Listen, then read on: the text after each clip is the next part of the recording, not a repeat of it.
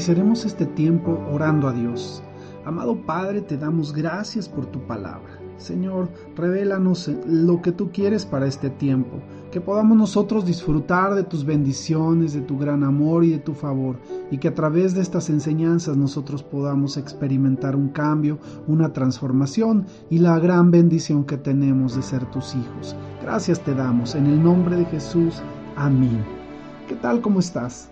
Continuamos con nuestro estudio de Salmos. El día de ayer, palabras hermosas de Dios como aquello que dice que Él sabe los planes que tiene para nosotros, planes de bien y no de mal, para que vayamos y hagamos el fin para el cual hemos sido llamados. Y sabes, eso llena nuestro corazón, llena nuestra vida y nos hace de experimentar grandes cosas. Hoy estamos leyendo el Salmo capítulo 87, que fue escrito por los hijos de Core. El Salmo es un cántico y su cimiento está en el monte de la santidad. Vayamos al Salmo, Salmo capítulo 87.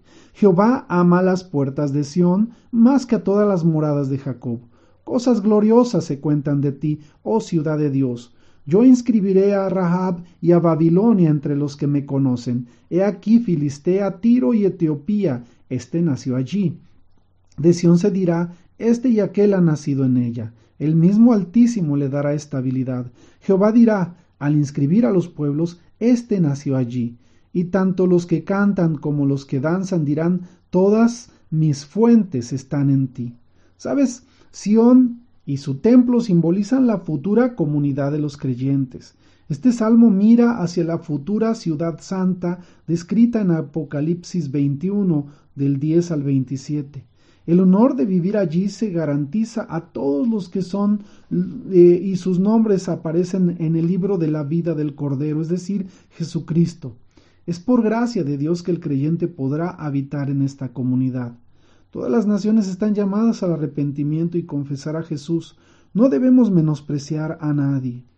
Eh, Romanos en el capítulo 14 habla una expresión que debe quedar en nuestro corazón y que Pablo la enseña en Romanos y dice, pero tú, ¿por qué juzgas a tu hermano? O tú también, ¿por qué menosprecias a tu hermano? Pues todos compareceremos ante el tribunal de Dios. Porque escrito está, vivo yo, dice el Señor, que ante mí se doblará toda rodilla y toda lengua confesará a Dios de manera que cada uno de nosotros rendirá cuentas a Dios de sí mismo. Así que no nos juzguemos más los unos a los otros. Más bien determinad no poner tropiezo, impedimento u obstáculo al hermano.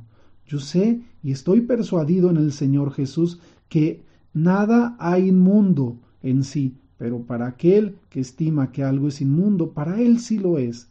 Pues si por causa de la comida tu hermano es contristado, ya no andas conforme al amor. No arruines por tu comida a aquel por quien Cristo murió. ¿Sabes? Esta palabra nos enseña que no debemos menospreciar a nadie. Y aún hay dolor, no solo en mi corazón, sino en el corazón de Dios, cuando ve que la gente rechaza a, las personas, en las, aún en las iglesias y aún en la fe, por ser personas que no son conforme a su condición social o su condición económica, o porque no tienen las características de las personas que a ellos les agradaría que estuvieran con Dios. Quizá son rechazadas las personas por su color de piel, por eh, la vestimenta con la cual ellos se presentan, pero la palabra de Dios es clara. No debemos rechazar a nadie. Jesús nos puso un claro ejemplo. En Marcos, en el capítulo 7, versículos 24 al 30, y en Mateo 15, 21, del cual hoy voy a leer una parte, dice de esta forma. Cuando Jesús salió de allí se fue a las regiones de Tiro y de Sidón. Entonces una mujer cananea que había salido de aquellas regiones clamaba diciendo Señor, hijo de David, ten misericordia de mí. Mi hija es gravemente atormentada por un demonio. Pero él no le respondía palabra. Entonces se acercaron sus discípulos y le rogaron diciendo Despídela, pues grita tras nosotros. Y respondiendo dijo Yo no he sido enviado sino a las ovejas perdidas de la casa de Israel. Entonces ella vino y se postró delante de él. Y dice la Biblia, y saliendo Jesús, ella se postró delante de él y le dijo, Señor, socórreme. Él le respondió diciendo, No es bueno tomar el pan de los hijos y echarlo a los perrillos. Y ella dijo, Sí, señor, pero aun los perrillos comen de las migajas que caen de la mesa de sus dueños. Entonces respondió Jesús y dijo, Oh mujer, grande es tu fe, se ha hecho contigo como quieres. Y su hija fue sana desde aquella hora. Cuando Jesús partió de allí, fue junto al mar de Galilea y subiendo al monte se sentó allí. Entonces se acercaron a él grandes multitudes que tenían consigo cojos, ciegos, mancos, mudos y muchos otros enfermos. Los pusieron a sus pies y él los sanó. Sabes, Jesús no hace acepción de personas, Dios no hace acepción de personas, y muchos de nosotros sí lo hacemos sin ningún derecho, porque no tenemos derecho de menospreciar a nadie. Y como lo leímos con el libro de Romanos y como lo leemos ahora, Jesús eh, no rechaza a nadie y a todos han sido llamados al arrepentimiento.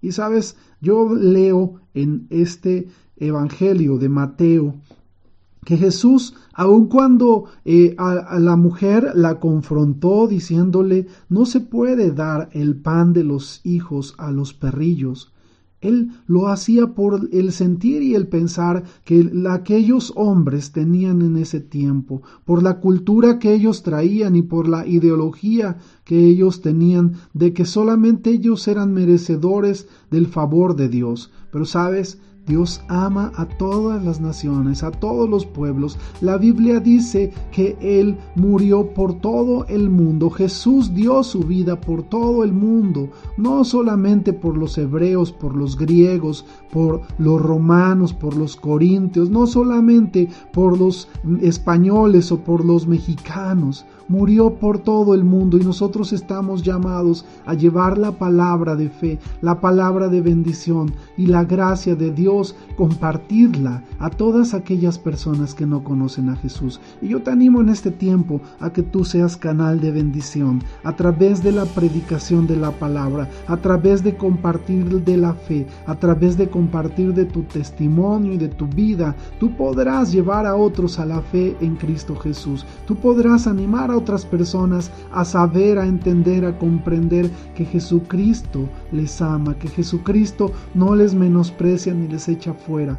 Sabes, esto no se trata de religión, no se trata de que seas de un credo o de otro credo, se trata de que realmente vengas a la revelación de Cristo Jesús y aceptes su gracia y a través de aceptar su gracia tú seas canal de bendición para todas aquellas personas que aún no le conocen. Yo te animo a que sea este tiempo, un tiempo en el que tú comprendas, entiendas y aceptes que tú eres luz y que la luz no puede estar oculta ni tapada por ningún objeto, sino que se coloca en el lugar alto donde la gente lo pueda ver y a través del alumbramiento que tú traes, de la luz que tú traes, del resplandor que tú traes y que proviene de Jesucristo, más personas conozcan a Jesús y más personas sepan que Jesús es el Señor para la gloria de Dios Padre. Que Dios te bendiga, que tengas excelente día. Amén, amén y amén.